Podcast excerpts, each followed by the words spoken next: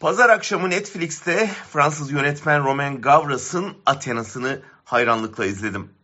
Bir Yunan trajedisinden uyarlanan Athena, Paris'in bir banyo üstündeki dışlanmışların isyanını olağanüstü bir tempo ve belgesel tadında bir gerçekçilikle anlatıyor. Film bir yalan haberin kırılgan bir toplumsal yapıyı nasıl birkaç saat içinde darmadağın edebileceğini göstermesiyle de çarpıcı. Ne yazık ki Türkiye'de hiç yabancısı olmadığımız bir tehdit bu. Hemen ardından gece yarısı İtalya'da Mussolini hayranı bir aşırı sağcının iktidara yürüyüşünü canlı yayında izlemek filmin etkisini ikiye katladı. Avrupa uzun süre görmezden geldiği yoksulluk, gettolaşma, işsizlik, ırkçılık, göç gibi sorunlarla şimdi kangrenleşmiş halde yüzleşiyor. Sorunların kökeninde yatan adaletsiz küreselleşmeyi fark etmeyip çözümü otoriterleşmede, içe kapanmada, mülteci düşmanlığında arıyor.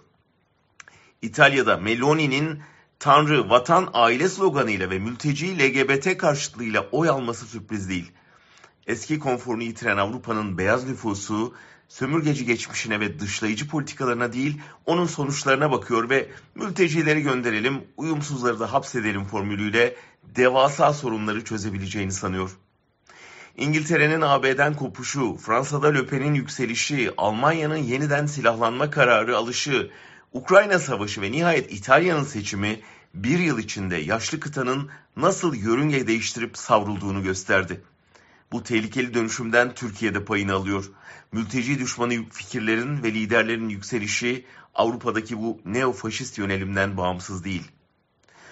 Opinions şirketinin M100 kolokyumu için yaptığı araştırma sonuçlarına göre Avrupalıların yaklaşık yarısı ülkelerinde demokrasinin işleyişinden memnun değil. %70'i işlerin doğru yönde ilerlemediğine inanıyor.